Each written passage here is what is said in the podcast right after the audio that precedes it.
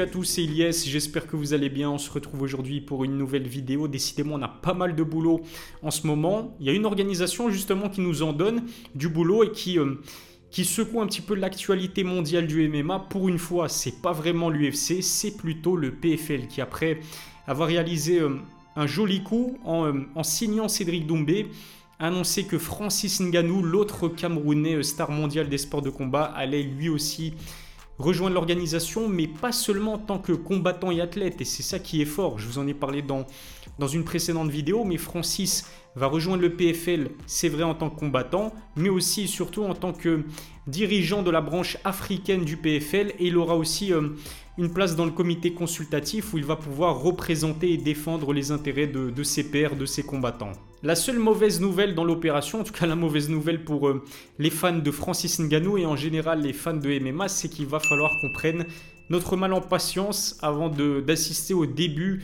euh, de Francis dans la Professional Fighters League. Le Camerounais a en fait annoncé que son premier combat se fera aux alentours de la mi-2024. C'est euh, c'est dans un an ou un peu moins d'un an. Et la raison pour laquelle Francis a décidé de, combattre uniquement la mi-2024 au PFL, c'est parce qu'il a envie de concrétiser son rêve. Et vous le savez, son rêve depuis euh, toujours, euh, c'est de combattre sur un ring de boxe anglaise, Tyson Fury, Deontay Wilder, voire même Anthony Joshua.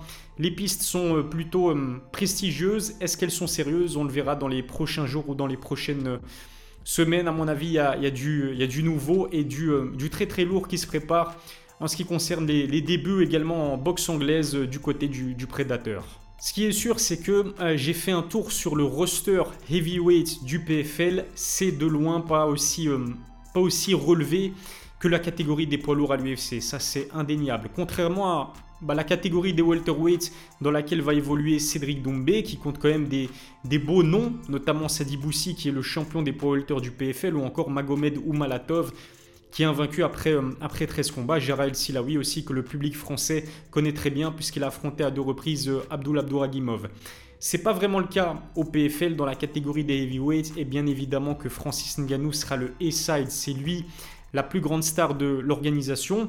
Peut-être que d'ici au premier combat de, Francis au PFL, eh bien l'organisation va peut-être recruter d'autres grands noms dans la catégorie des, poids lourds, comme on dit euh, wait and see, mais c'est clair que entre la catégorie des, heavyweights du PFL et, celle de l'UFC, il y a, vraiment un gouffre. Juste avant de poursuivre, remerciement particulier à Others Nutrition qui sponsorise mes vidéos. Others, c'est une marque de compléments alimentaires produite à 100% sur base de végétaux. Les produits sont sains et leur prix défie toute concurrence. Avec le code COVER10, vous bénéficiez de 10% de réduction. Si ça vous intéresse, Rendez-vous sur leur site, le lien se trouve dans la description. Francis attend en tout cas de, pied ferme son prochain adversaire. Il a encore un petit peu de temps pour, euh, évaluer un petit peu les forces euh, dans la catégorie des poids lourds euh, du PFL.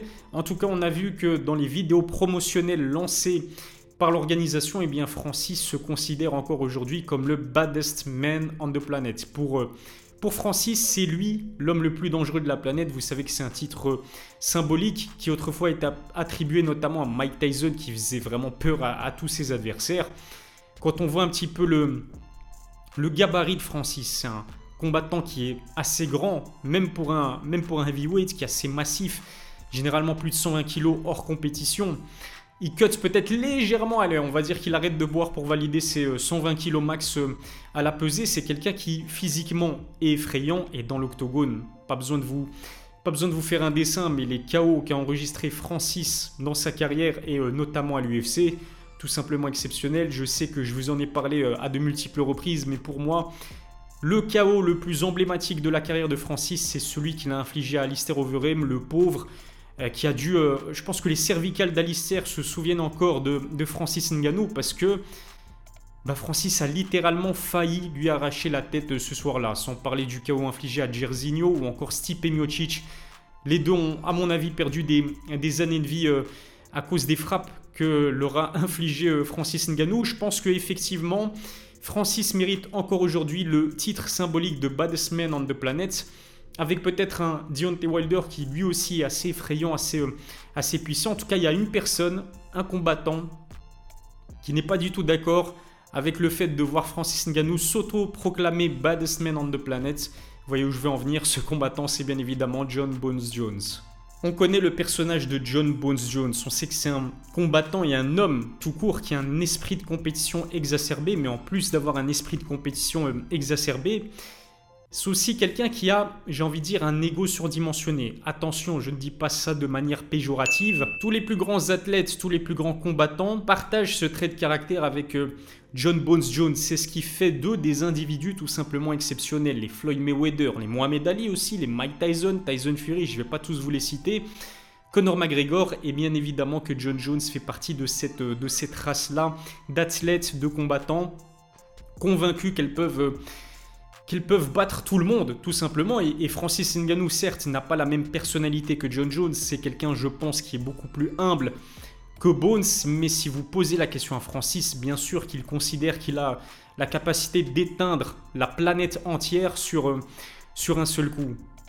John Jones, il n'a pas apprécié du coup que, Francis s'autoproclame baddest man on the planet, notamment sur, euh, dans les vidéos promotionnelles lancées par le, le PFL. Il n'a pas du tout hésité a marqué son désaccord avec le Camerounais, notamment sur Twitter, euh, son réseau social préféré, où lui a dit que c'était facile finalement de se considérer être le plus méchant de la planète, mais euh, de le crier haut et fort quand vous vous retrouvez de l'autre côté de la rue. Qu'est-ce qu'il entend par là? C'est que ben, Francis, maintenant qu'il a changé d'organisation et qu'il ne peut plus croiser Bones à l'UFC, ben, euh, il a beaucoup plus de facilité à dire que c'est l'homme le plus dangereux de la planète. Francis lui a répondu avec, euh, beaucoup de classe, beaucoup euh, d'élégance, mais en gros, il invite John Jones à signer au, PFL. On n'est pas prêt de le voir parce que Bones est engagé avec l'UFC. Il a signé un contrat de plusieurs combats avec euh, l'organisation. C'est pas parce qu'il va combattre à de multiples reprises avec l'UFC, mais c'est juste une manière pour l'organisation de vraiment verrouiller l'une de ses plus grandes stars, John Jones.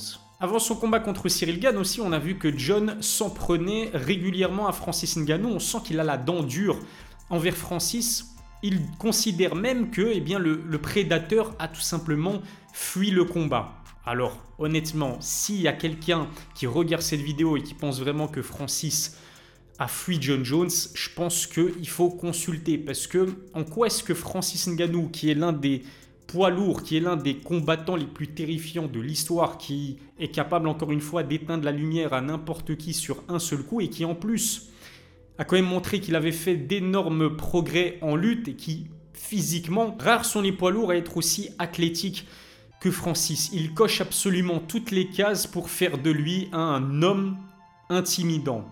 John Jones, à l'époque où le combat euh, devait se faire avec Francis Ngannou, lui, il venait de la catégorie en dessous, c'est-à-dire la catégorie des lourds légers. Du coup, physiquement, il n'y a presque aucune chance pour que John Jones puisse surclasser en quelque sorte, j'ai envie de dire, euh, physiquement, puisse bully physiquement Francis euh, dans un octogone. Stylistiquement parlant, c'est vrai que John Jones est beaucoup plus complet que que Francis, mais si vous avez en tête les dernières prestations de, Nganou dans un octogone contre Cyril Gann, contre Stipe Miocic, on a vu qu'il avait fait d'énormes progrès dans sa lutte défensive, dans sa lutte offensive, et d'un point de vue striking, ben, il n'a même pas besoin d'être propre techniquement et précis.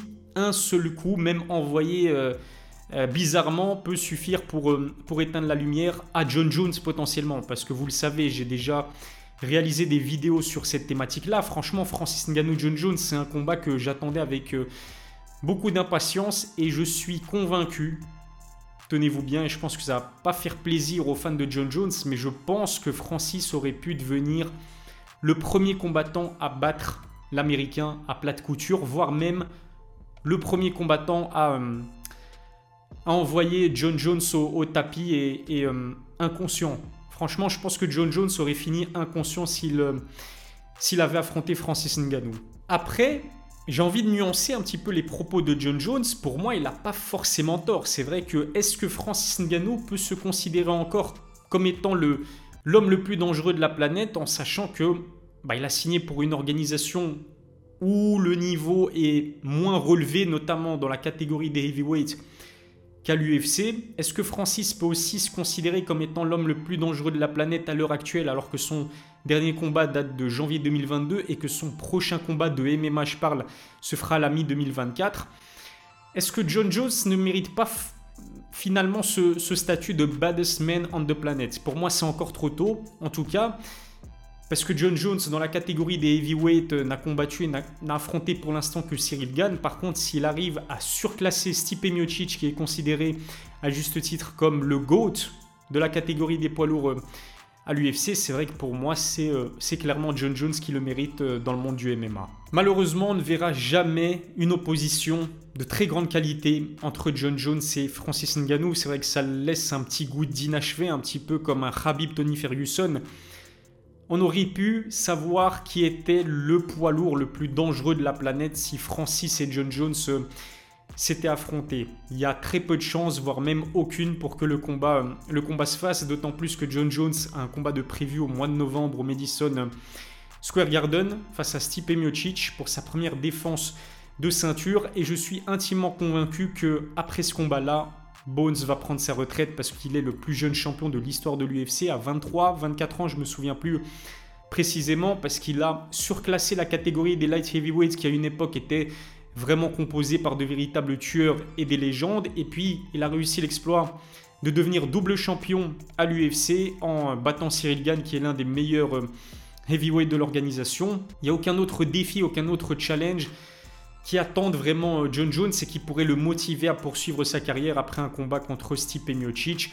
Est-ce qu'il y a vraiment un intérêt à le voir affronter Sergei Pavlovich qui n'a que 31 ans, qui est encore jeune et qui est surtout dangereux aussi? Est-ce que John Jones va mettre sa carrière en péril en quelque sorte? Parce que pour moi il est invaincu. Hein. Sa défaite sur euh, disqualification, elle n'a presque pas lieu d'être.